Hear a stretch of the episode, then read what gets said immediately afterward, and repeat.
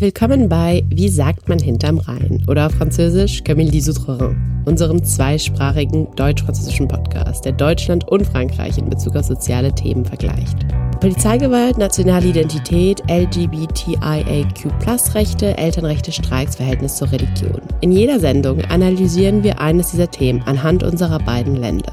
Wir wollen kulturelle Aspekte aufgreifen, die in anderen deutsch-französischen Co-Produktionen fast nie behandelt werden, obwohl sie unserer Meinung nach ein tiefgreifendes Verständnis des Nachbarlandes, aber auch des eigenen Landes ermöglichen. Wenn Sie sich also für Deutschland, Frankreich oder ganz allgemein für soziale Fragen interessieren, dann sind Sie bei Wie sagt man hinterm Rhein genau richtig. In dieser Folge beschäftigen wir uns mit der rechtlichen Lage zur Elternschaft für LGBTQAI-Paare nach wie vor stark eingeschränkt. In Frankreich ist es seit dem Bioethikgesetz von 2021 für Frauenpaare und alleinstehende Frauen möglich, Zugang zu medizinisch unterstützter Fortpflanzung zu erhalten. Transgender-Personen sind davon jedoch immer noch ausgeschlossen. Leihmutterschaften werden weiterhin generell abgelehnt. Im ersten Teil dieser Folge werden wir versuchen, die Geschichte der Elternschaft für LGBTQAI in Frankreich zusammenzufassen. Davon ausgehend wollen wir darstellen, in welcher Situation sich diese Familien heute befinden und sehen, welche rechtlichen Möglichkeiten bestehen. Dafür haben wir Emilie Duré eingeladen. Herzlich willkommen. Emilie, Sie sind Anwältin in Paris und begleiten hauptsächlich LGBTQAI-Plus-Personen bei ihrer Familiengründung, aber auch bei Trennungen. Sie sind Mitbegründerin der Vereinigung für LGBT-AnwältInnen Frankreichs und Mitglied im Rechtsausschuss des Vereins queerer Eltern und werdende Eltern in Frankreich, APGL, und mehrerer Kollektive.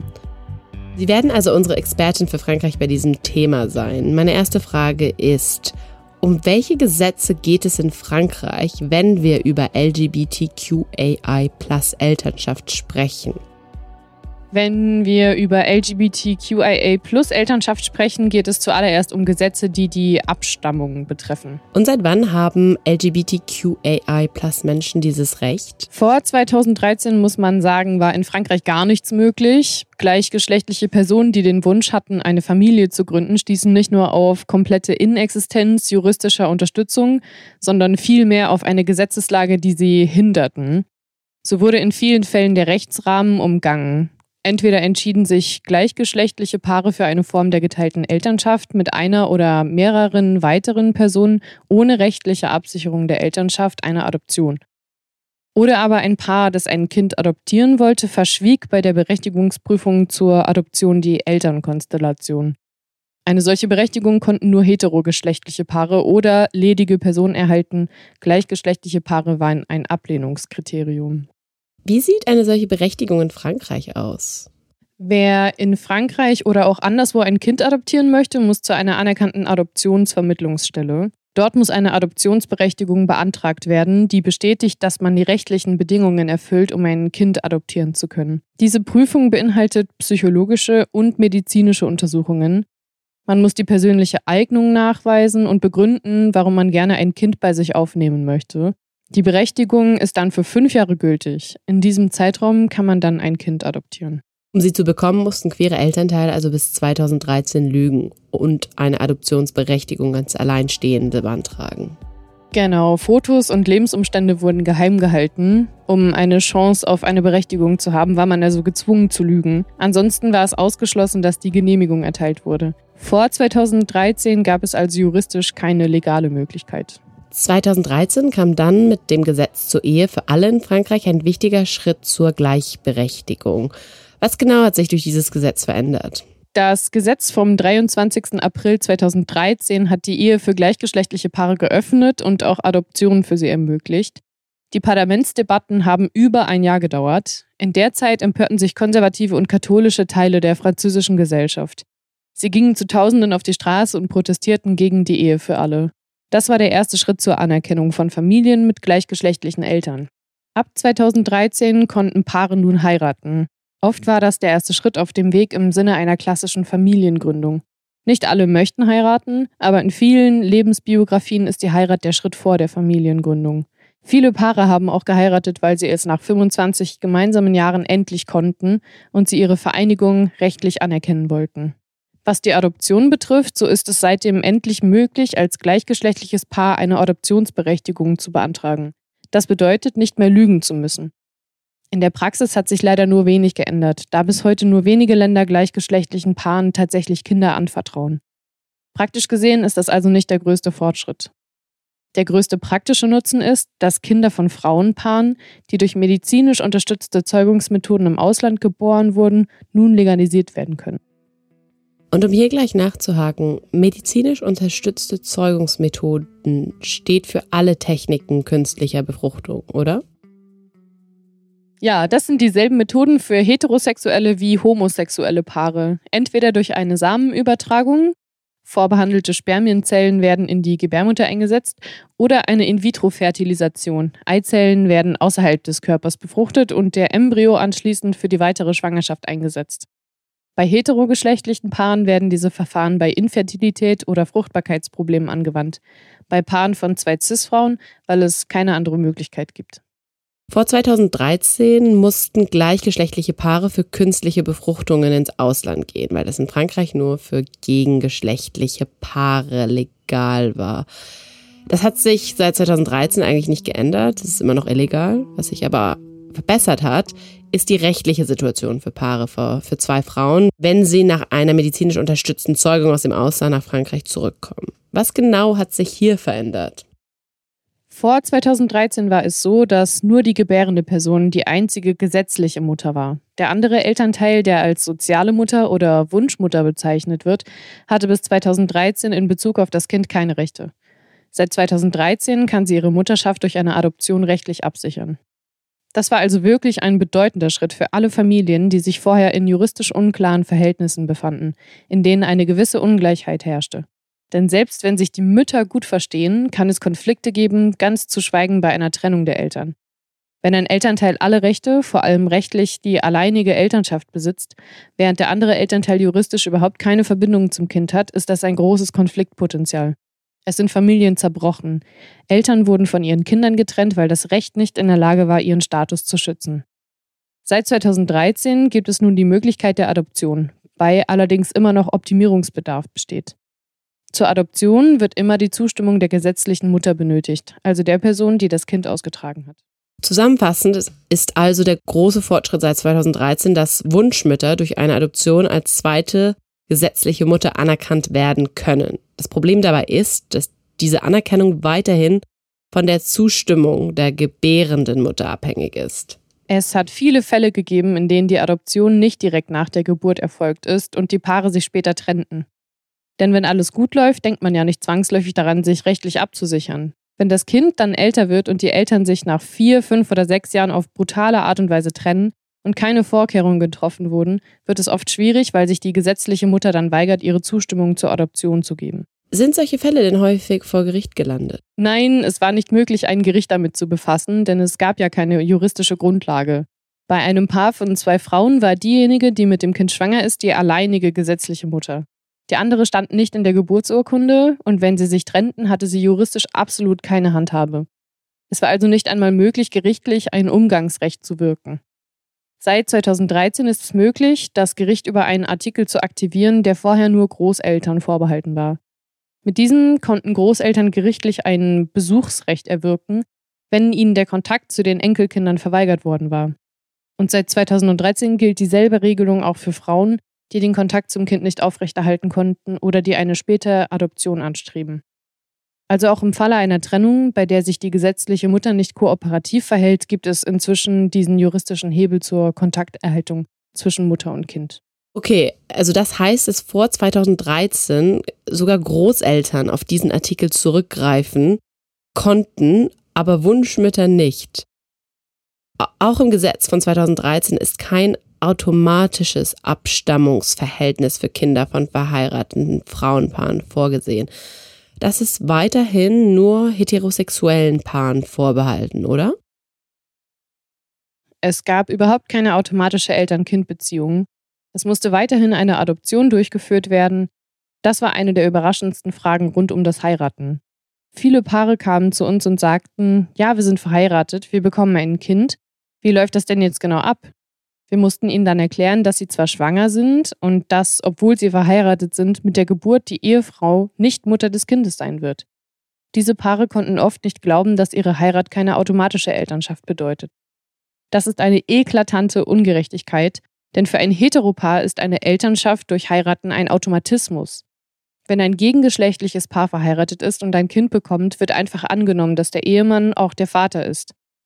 Es muss keine Vaterschaft anerkannt werden, wenn ein gegengeschlechtliches Paar ein außereheliches Kind bekommt, kann der Vater seine Vaterschaft mit einem einfachen Behördengang anerkennen lassen, ohne die langwierige Adoptionsprozedur, wie sie Frauen jahrelang durchlaufen mussten. Und wie hat sich die Situation seit 2013 weiterentwickelt? Das war der erste Schritt. Ein wichtiger, aber bei weitem noch nicht ausreichend. Wie ich gerade schon erwähnt hatte, ist zum Beispiel die Elternschaft der zweiten Mutter von gutem Willen der gebärenden Person abhängig, die durchaus mal ihre Meinung geändert haben kann. Das schafft Schwierigkeiten und eine Unsicherheit, die letztendlich genau die gleiche ist wie vor dem Gesetz. Durch das sogenannte Bioethikgesetz vom 2. August 2021 wurden in Frankreich einige Steine ins Rollen gebracht. Und für diejenigen, die vom sogenannten Bioethikgesetz noch nichts gehört haben, hierbei handelt es sich um gesetzliche Regelungen, die seit 1994 in Frankreich die rechtlichen Rahmenbedingungen zur Anwendung des wissenschaftlichen Fortschritts in den Bereichen Biologie, Genetik und Medizin unter Achtung der Würde des Menschen festlegen. Darunter fallen auch alle Gesetze, die sich mit dem Lebensende befassen, zum Beispiel zu Sterbehilfe oder Schwangerschaftsabbrüchen. Besonders an diesen Gesetzen ist, dass sie als evolutionär konzipiert wurden. Das heißt, sie werden regelmäßig reformiert, um den wissenschaftlichen Fortschritt mit den gesellschaftlichen Entwicklungen und so weiter in Einklang zu bringen. Alle sieben Jahre sollen die Gesetzestexte überarbeitet und neu verabschiedet werden. In der Praxis kommt es aber immer wieder zu Verzögerungen. Ja, das Bioethikgesetz wurde in Frankreich im August 2021 erneut beschlossen. Und in diesem Rahmen wurden auch Verfahren zur assistierten Reproduktion zugelassen. Eine der größten Lücken bei dem Gesetz zur Ehe für alle ist, dass zwar sowohl Heiraten als auch Adoptionen rechtlich möglich sind, aber assistierte Reproduktionsverfahren nicht. Das heißt, man sagt den Frauenpaaren, geht ins Ausland, macht euer Kind dort und wenn ihr zurückkommt, kann die Person, die nicht geboren hat, das Kind adoptieren. Ja, das stimmt. Wir reden die ganze Zeit davon, dass nur die Person, die das Kind austrägt, mit dem Kind auch rechtlich verbunden ist. Aber wie war es überhaupt möglich, ein Kind zu bekommen, wenn assistierte Reproduktionstechniken verboten sind? Frauenpaare sind seither immer ins Ausland gegangen. Klassischerweise nach Belgien, heute vermehrt auch nach Spanien und Portugal. Mit Absprüchen auch nach Dänemark und England. In Frankreich war es allerdings verboten. Die Kinderwunschzentren, die in Frankreich assistierte Reproduktion durchführten, waren nur für Heteropaare offen. Es ist also eine beispiellose Heuchelei, Ehen und Adoptionen für gleichgeschlechtliche Paare zuzulassen, medizinisch assistierte Reproduktion aber nicht, weil das ein zu großer Schritt wäre. Man wusste genau, dass das Adoptionsrecht Frauenpaaren die Möglichkeit eröffnen würde, im Ausland ein Kind zu bekommen und es anschließend rechtlich an beide Mütter zu binden. Bei dieser Ausgangslage hätte man ihnen genauso gut die Möglichkeit einer künstlichen Befruchtung in Frankreich geben können wurden gleichgeschlechtliche Frauenpaare, die sich für eine medizinisch assistierte Reproduktion im Ausland entschieden haben, dafür in Frankreich in irgendeiner Form juristisch sanktioniert? Es gab natürlich konservative Verbände, die versucht haben, Frauenpaare, die für eine künstliche Befruchtung ins Ausland reisen, zu bestrafen. Aber das hat nie wirklich zum Erfolg geführt, da es in Bezug auf die medizinische Versorgung außerhalb der EU eine Freizügigkeit gibt, die eine Wahl des Behandlungsortes erlaubt. Das war immer im EU-Rechtsrahmen verankert und seit es in Belgien erlaubt ist, medizinisch assistierte Reproduktion durchzuführen, ist von juristischer Seite nichts zu befürchten. Es gibt also die Möglichkeit, im Ausland mithilfe medizinischer assistierter Reproduktionstechnologie Kinder zu bekommen, die in Frankreich gesetzlich nicht erlaubt ist. Daneben gibt es auch die sogenannte Bechermethode. Können Sie uns dazu etwas sagen? Befruchtungen mit der Bechermethode hat es immer gegeben. Bei diesem Verfahren wird der Samen eines Spenders manuell mit einer Pipette vaginal eingesetzt. Bei dieser Art der Befruchtung ist eine medizinische Behandlung bzw. Überwachung nicht zwingend notwendig. Bei ihren Adoptionsanträgen verschwiegen die Eltern, dass es sich um eine Zeugung mit der Bechermethode handelt, weil der Antrag sonst mit der Begründung, aber es gibt ja einen Vater, abgelehnt werden konnte. Denn rechtlich gesehen entsprach der spendende Mann in diesem Fall nicht den Voraussetzungen eines Spenders. Er bleibt weder anonym, noch hat er per Unterschrift zugestimmt. Deshalb wurde die Zeugung mit der Bechermethode verheimlicht und später eine Adoption wie in anderen Fällen auch durchgeführt.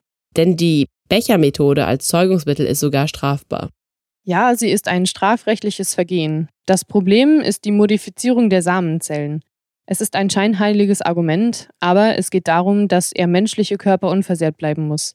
Es ist also kein Problem, wenn durch geschlechtliche Vereinigung ein Kind entsteht, aber eine Samenspende, die ohne medizinische Betreuung mit einer Pipette durchgeführt wird, ist strafbar. Soweit ich mich erinnere, liegen die bei einer Geldstrafe von 45.000 Euro und einer dreijährigen Haftstrafe. Wenn ich das richtig verstanden habe, wird auch argumentiert, dass die Bechermethode verboten ist, um Paare vor rechtlichen Problemen zu Anführungszeichen schützen. Denn rechtlich gesehen sind so beide Frauen Wunscheltern, die gesetzlich nicht als Mütter eingetragen und somit nicht rechtlich abgesichert sind. Genau. Wenn die Spende nicht anonym und unter ärztlicher Aufsicht und so weiter erfolgt ist, ist es für einen Spender immer möglich, seine Entscheidung zu revidieren und die zweite Mutterschaft, die durch Adoption festgestellt wurde, anzufechten, indem er angibt, dass er der biologische Vater des Kindes ist. Was er nach geltendem Recht faktisch auch ist. Und es gab einige Fälle, in denen die Spender absolut überzeugt waren, keine Rolle im Leben des Kindes spielen zu wollen und im Moment der Geburt passiert etwas und diesem Mann fällt plötzlich ein, dass er aus seiner Sicht nicht mehr nur Spender, sondern doch auch Vater ist. Und das ist natürlich ein Schock für beide Frauen, die einen Spender ausgesucht haben, der auch einen Vertrag unterschrieben hat. Auch wenn aus juristischer Sicht hier kein Vertrag zustande gekommen ist, aber eine moralische Verpflichtung, in der sinngemäß steht, du wirst dich nicht einmischen. Das Paar sieht sich dann mit einem Vater konfrontiert, der in der Geburtsurkunde des Kindes steht und gesetzlicher Vater ist was ihn mit Rechten versieht, was überhaupt nicht der ursprüngliche Plan war. Wenn solche Fälle vor Gericht kommen, gibt es da von juristischer Seite kein Verständnis für die Situation des Frauenpaares? Doch, es gibt Empathie für die Paare, aber ab dem Moment, in dem es einen rechtlichen Vater gibt, und das wird er eben, sobald er in der Geburtsurkunde steht, kommen ihm bestimmte Rechte zu. Und haben Sie solche Fälle schon gehabt? Ja, ich hatte einen vergleichbaren Fall. Der Vater bekam Rechte zugesprochen, weil er sich früh genug gemeldet hatte, um eine Bindung zu dem Kind nachweisen zu können, die er gerade aufbaute. Er hatte seine Vaterschaft anerkennen lassen und stand in der Geburtsurkunde. Ich weiß nicht, was aus ihnen geworden ist, aber das war damals eine sehr konfliktträchtige Situation. Kommen wir zurück zum Bioethikgesetz von 2021. Wird die Anerkennung der Bechermethode immer noch verweigert? Ja, vollkommen. Die Bechermethode wird nicht anerkannt und es wurde auch versucht, die sogenannte gelenkte Spende zur Abstimmung zu bringen. Das heißt, man bringt einen eigenen Spender mit, mit dem man gerne eine Befruchtung nach der Bechermethode durchgeführt hätte. Ich persönlich hätte es bevorzugt, wenn Befruchtungen, die in einem medizinischen und legalen Rahmen durchgeführt werden, legalisiert worden wären. Aber auch das wurde abgelehnt. Zu den abgelehnten Änderungsanträgen im Rahmen des Bioethikgesetzes gehörte auch dieser. Und so wurde mit der Anpassung von 2021 die assistierte Reproduktion in Frankreich sowohl für alleinstehende Frauen als auch für lesbische Paare geöffnet. Auch wenn ich finde, dass das immer noch eine ziemlich theoretische Verbesserung ist. Es läuft von Region zu Region etwas unterschiedlich, aber die Fristen sind insgesamt unglaublich lang. Je mehr Zeit vergeht, desto mehr Paare entscheiden sich trotzdem weiterhin dafür, eine assistierte Reproduktion ins Ausland zu gehen, weil es dort viel schneller und viel einfacher geht. Und Seit der Gesetzesanpassung von 2021 können zu denselben Bedingungen wie für heterogeschlechtliche Paare die Kosten für eine assistierte Reproduktion vollständig übernommen werden. Richtig. Es besteht die Möglichkeit, bei der Sozialversicherung die Kostenübernahme für eine im Ausland durchgeführte assistierte Reproduktion zu beantragen, sofern man nachweisen kann, dass Fristen zu lang waren und beispielsweise der Gesundheitszustand eine schnellere künstliche Befruchtung erforderte. Ich weiß nicht, ob so ein Fall tatsächlich erfolgreich sein wird, aber so ist es auf jeden Fall vorgesehen. So viel zu assistierten Reproduktionen an sich. Was die Zustimmung der gesetzlichen Mutter zu einer zweiten Mutterschaft betrifft, ist die Kritik erhört worden. Es kam zu sehr vielen konfliktreichen Trennungssituationen mit Kontaktabbrüchen, die die Frage nach der Beziehung zwischen den Kindern und der sozialen Mutter stellten. Hier wurde die Art und Weise der Abstammungsfeststellung reformiert. Das System wurde komplett verändert. Es ist nun nicht mehr so, dass die Verwandtschaft erst nach der Geburt des Kindes festgestellt wird, wie es früher der Fall war, sondern bereits vor der Zeugung. Das heißt, schon vor einem Befruchtungsvorgang oder Embryonentransfer, egal ob in Frankreich oder anderswo, muss ein Paar von zwei Frauen eine notariell beglaubigte Zustimmungserklärung unterschreiben. In dieser wird im Übrigen nicht festgelegt, wer von beiden das Kind austrägt.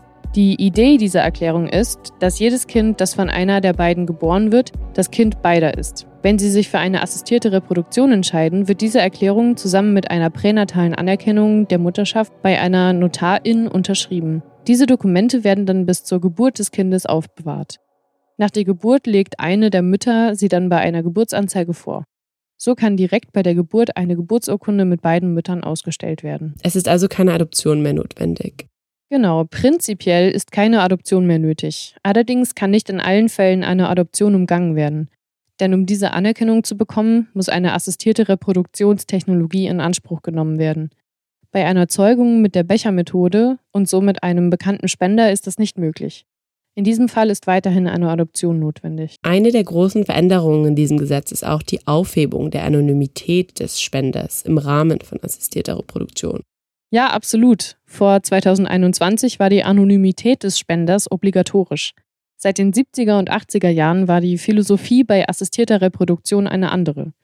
In den Kinderwunschzentren erklärte man den heterosexuellen Paaren, denn nur diese durften damals, dass der Spender am besten phänotypisch dem Vater ähneln sollte. So müsse man den Kindern nichts erzählen und es würden keine Fragen gestellt, da die Kinder ja ihrem Vater ähneln. Seitdem sind 30 Jahre vergangen. Man stellte fest, dass Anlügen für die Entwicklung der Kinder nicht die beste Idee ist. Und so fand, was die Anonymität angeht, ein Paradigmenwechsel statt.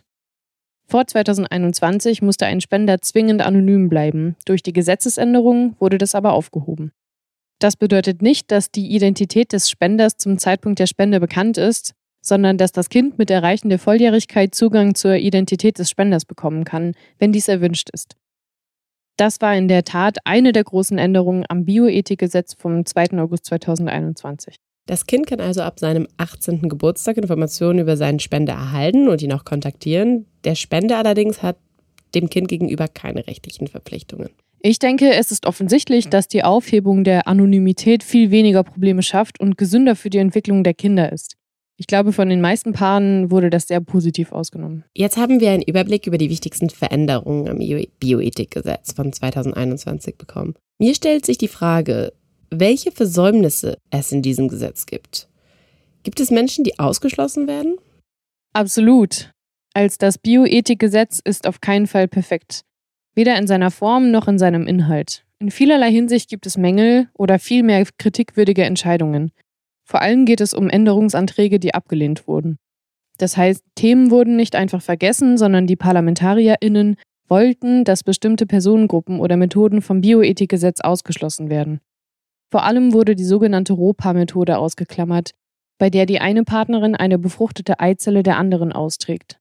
So würde das Kind von der einen Mutter geboren und hätte eine genetische Verbindung zu der anderen.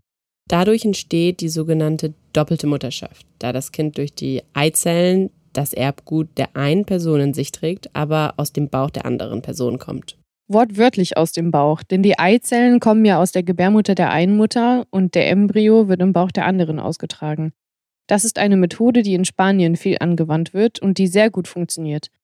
Es gibt Paare, für die es wichtig ist, eine besondere Beziehung zu dem Kind zu haben. Und dann gibt es eben Paare, die Schwierigkeiten mit der Fruchtbarkeit haben. Zum Beispiel eine Frau, die durchaus ein Kind austragen kann, deren ovarielle Reserve aber sehr, sehr gering ist. Im Gegensatz dazu kann eine Frau eine sehr große ovarielle Reserve haben, aber aus einem medizinischen Grund nicht schwanger werden, ein Kind austragen. Auch für solche Paare ist diese Methode gedacht. Die Zulassung für die Ropa-Methode in Frankreich wurde rein aus demagogischen und politischen Gründen abgelehnt. Das lag vor allem an der Befürchtung, dass sich dahinter eine Art Leihmutterschaft verbergen könnte.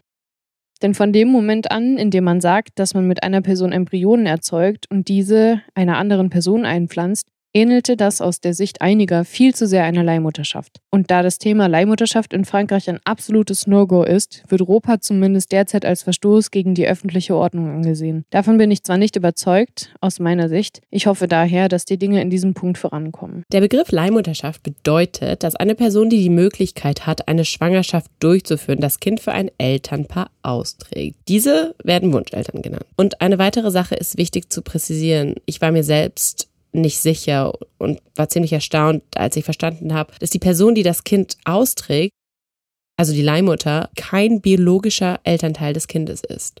Eine Leihmutter trägt niemals ein Kind aus, zu dem sie eine biologische Verbindung hat.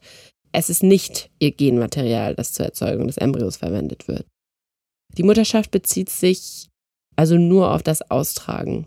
Wenn Genmaterial der Leihmutter involviert ist, dann ist das ein anderes Verfahren. Ein Kind, das durch eine Leihmutterschaft geboren wird, hat also keine biologische oder rechtliche Verbindung zu der Frau, die es ausgetragen hat. Das ist die Regel. Es soll also um jeden Preis vermieden werden, dass eine Verbindung zu dem Kind entsteht. Leihmutterschaften sind auch eine Form assistierter Reproduktion, bei der eine Person, die in der Lage ist, schwanger zu werden, ein Kind für ein Wunschelternpaar austrägt. Bei der Leihmutterschaft wird ein Embryo in die Gebärmutter der Person, die das Kind austragen wird, eingepflanzt. Der Embryo ist entweder durch In-vitro-Fertilisation oder durch Insemination entstanden. Das heißt, genetisch können entweder beide Wunscheltern, nur ein Elternteil oder keines mit dem Kind verbunden sein.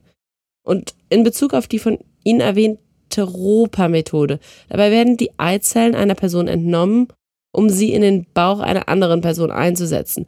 Und das ähnelt vielen zu sehr einer Leihmutterschaft. Und, und da die Leihmutterschaft kategorisch abgelehnt wird, befasst man sich auch nicht mit einer Technik, die ihr im Ansatz ähnelt. Ja, die Ropa-Methode wurde aufgrund der Befürchtung abgelehnt, dass eine Zulassung als Argument von BefürworterInnen der Leihmutterschaft in Frankreich genutzt werden könnte. Und da die Leihmutterschaft kategorisch abgelehnt wird, befasst man sich auch nicht mit einer Technik, die ihrem Ansatz ähnelt. Mit dem Bioethikgesetz von 2021 sind wir also nicht einmal in die Nähe von Leihmutterschaften gekommen. Wissen Sie von Männerpaaren, die ins Ausland gehen, um dort eine Leihmutterschaft durchzuführen? Und wenn ja, wie läuft es da? Ja, viele Männerpaare reisen ins Ausland, um eine Leihmutterschaft durchzuführen und auf diesem Weg ein Kind zu bekommen. Die meisten gehen in die USA oder nach Kanada. Mittlerweile auch vermehrt nach Südamerika, Mexiko, Kolumbien oder manche auch nach Argentinien. Sie gehen in ein anderes Land, wo einer von beiden oder auch beide eine Samenspende abgeben können. Eine Eizellspenderin kommt in eine Klinik und die Embryonen werden erzeugt. Diese werden dann der Leihmutter eingesetzt. Bei der Geburt ist die Leihmutter dann rechtlich nicht die Mutter des Kindes. Das Kind hat von Geburt an keine Mutter. Je nach der Gesetzgebung im entsprechenden Staat ist der rechtliche Prozess etwas unterschiedlich. In jedem Fall ist die Idee, dass das Kind juristisch angesehen zwei Elternteile hat, und dass das die beiden Väter sind. Und können Sie sich auch wie ein Frauenpaar rechtlich absichern, indem Sie in Frankreich notariell die anstehende Elternschaft beurkunden, bevor Sie ins Ausland gehen? Nein, in diesem Fall ist eine pränatale Anerkennung nicht möglich. Die Anerkennung der Elternschaft von Kindern aus Leihmutterschaften kann in Frankreich erst nach der Geburt erfolgen. Ah, das ist erst nach der Geburt möglich. Wird eine solche Anerkennung der Elternschaft immerhin akzeptiert? Ja, sie wird akzeptiert. Es existiert hier eine gewisse Ungleichheit, weil es Stand heute zwei rechtliche Verfahren gibt. Im Bioethikgesetz an sich war zunächst von Leihmutterschaft überhaupt nicht die Rede. Einige ParlamentarierInnen brachten aber einen Änderungsantrag ein, der die Abstammungsverhältnisse von Kindern, die durch Leihmutterschaft geboren wurden, ins Blickfeld nahm. Es ging darum, die Verwandtschaft dieser Kinder rechtlich zu verankern. Das bedeutet im Klartext, man wollte, dass ein Kind, das von einer Leihmutter im Ausland geboren wurde, eine französische Geburtsurkunde bekommt. So ist fast garantiert, dass ein Kind, dessen Väter, die für eine Leihmutterschaft ins Ausland gegangen sind, letztendlich eine französische Geburtsurkunde bekommen. Der Weg dahin kann allerdings unterschiedlich lang sein, je nach Wohnort der Eltern. Ja, weil die Instanz, die diese Geburtsurkunde ausstellt, in der Regel das Tribunal d'Instance vergleichbar mit dem Amtsgericht am Wohnort der Eltern ist. Je nach Tribunal ist es einfacher oder schwieriger, eine französische Geburtsurkunde zu erhalten. Im Detail wird die Vaterschaftsanerkennung für Männerpaare nach einer künstlichen Befruchtung im Ausland in Frankreich seit einer Rechtsprechung vom Dezember 2019 gewährleistet. Durch das Bioethikgesetz von 2021 wurde dies verankert. Die Anerkennung der Vaterschaft ist allerdings an bestimmte sehr strenge Bedingungen geknüpft. Die Leihmutterschaft muss im Ausland in einem Land durchgeführt worden sein, in dem sie legal ist. Das Männerpaar muss einen Abstammungsnachweis ausgestellt durch den ausländischen Staat haben. Drittens, das Kind muss eine biologische Verbindung zu mindestens einem der Elternteile haben.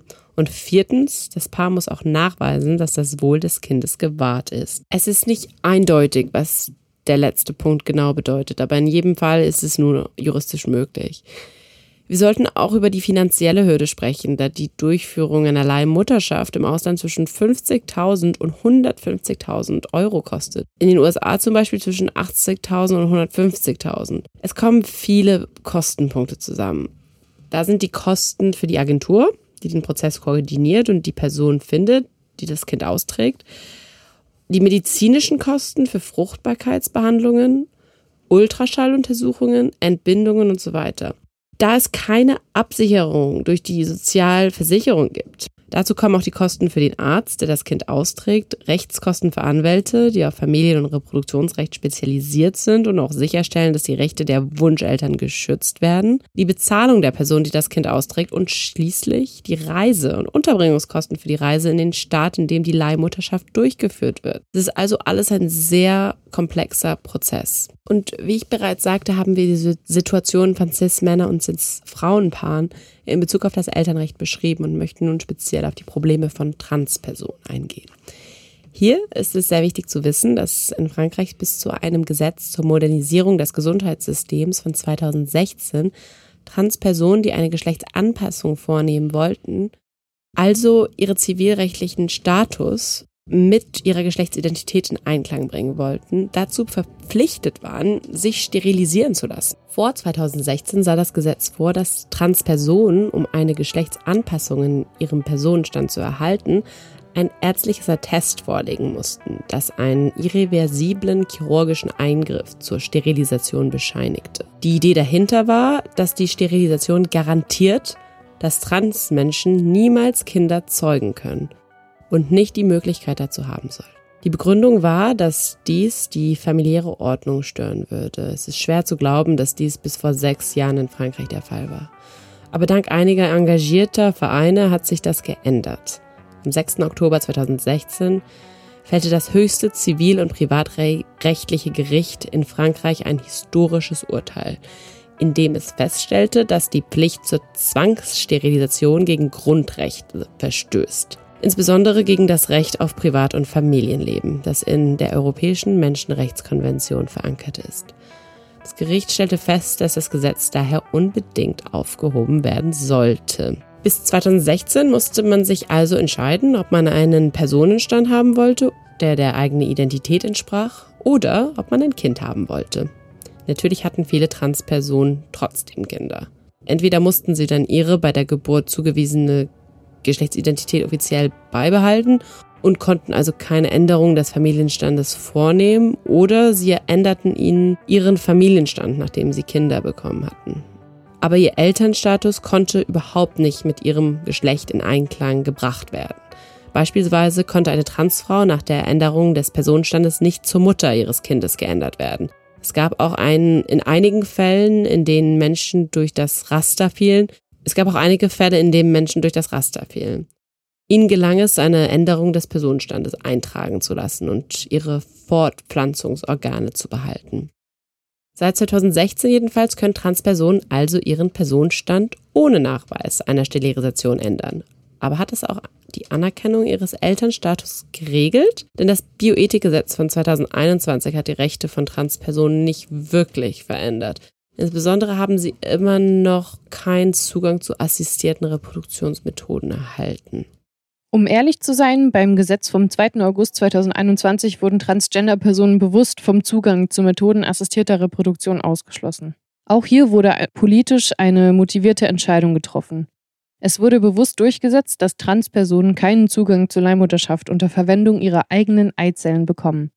Ein Paar von zwei Frauen, von denen eine eine Änderung des Geschlechtseintrags vorgenommen hat, darf ihre Eizellen nicht verwenden. Also zum Beispiel ein Frauenpaar, von denen eine Person eine Transperson ist, die über Eizellen oder Spermien verfügt. Kann in Frankreich nicht biologisch Elternteil über eine Leihmutterschaft werden. Es muss auf einen Spender zurückgegriffen werden, obwohl diese Person in der Lage wäre, Spenderin für ihre eigenen Kinder zu sein.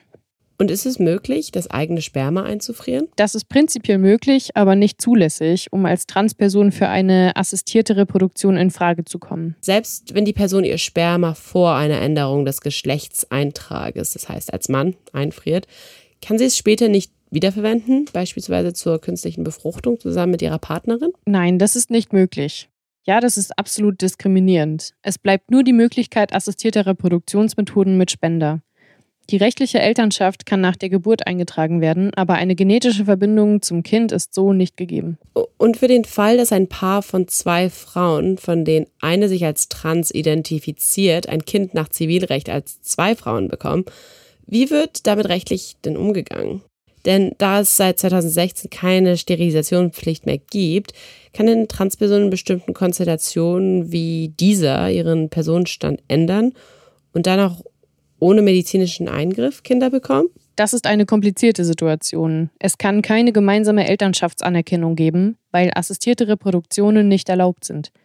Gleichzeitig wäre eine doppelte Mutterschaftsanerkennung für ein Paar in dieser Situation die einzige Möglichkeit. Juristisch gesehen ist das eine komplexe Situation.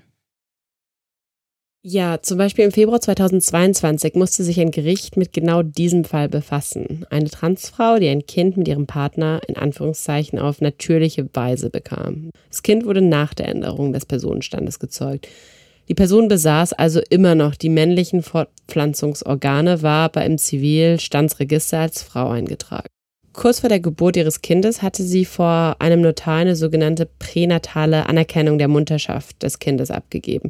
Als das Paar dann diese Mutterschaft in die Geburtsurkunde eintragen wollte, verweigerte der Standesbeamte das und sagte der Frau, ihre einzige Möglichkeit sei, ihr eigenes Kind zu adoptieren. Damit begann für das Paar ein acht Jahre dauernder Rechtsstreit. In dieser Zeit legte man ihr die Adoption nahe, man bot ihr an, als Vater in die Geburtsurkunde eingetragen zu werden und später sogar als biologischer Elternteil, was für das sehr binäre französische Recht ziemlich außergewöhnlich ist. Aber sie lehnten all das ab und bestanden darauf, dass die genetische Verbindung als Mutter eingetragen werden soll.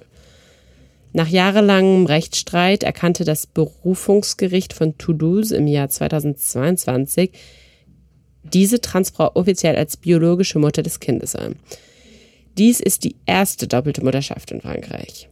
Das ist die erste doppelte Mutterschaft in Frankreich. Das Urteil ist ein Berufungs Fall und hat daher nicht unbedingt Präzedenzcharakter für ähnliche Fälle. Aber es ist dennoch eine historische Entscheidung in Bezug auf die Anerkennung der Elternschaft von Transpersonen.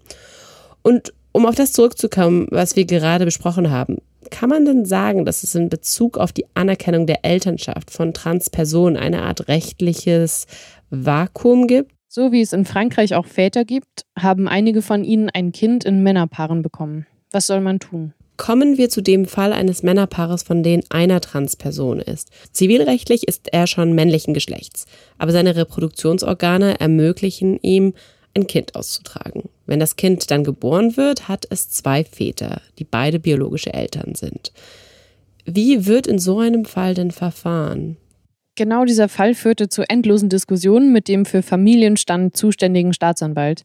In diesen Fällen konnte bei der Geburt des Kindes eine Geburtsurkunde ausgestellt werden, und zwar eine, in der beide Väter als männlich eingetragen wurden, obwohl es ja eine Entbindung gegeben hatte. Auf der einen Seite ist es in höchstem Maße bedauernswert, dass Transpersonen von der Leihmutterschaft ausgeschlossen werden. Auf der anderen Seite gibt es glücklicherweise Familien, die durch das Raster fallen können. Solche Konstellationen sind im System einfach nicht vorhergesehen. Denn den Verantwortlichen im Justizministerium, dem Siegelbewahrer und der Direktion für zivile Angelegenheiten sind nicht bewusst, dass es sich hier nicht um eine Randgruppe handelt. Das betrifft nicht nur eine Familie, sondern zwei oder drei, zehn, hunderte. Und dass der Anstieg exponentiell sein wird und dass man diese Familien schützen muss.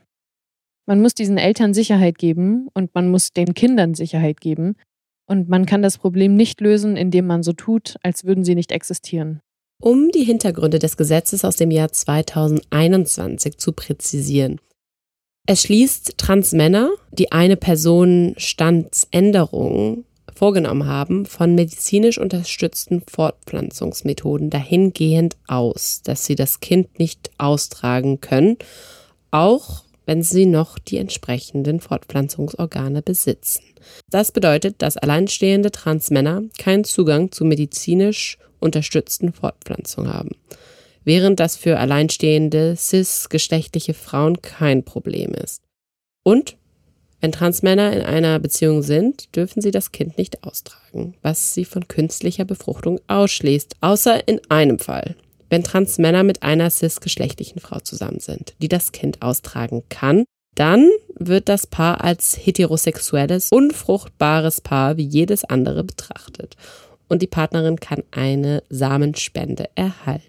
In dieser Situation ist für Transmänner also über ihre Partnerin eine künstliche Befruchtung möglich. Ähnlich ist die Situation für Transfrauen, die im Personenstandregister als Frau eingetragen sind.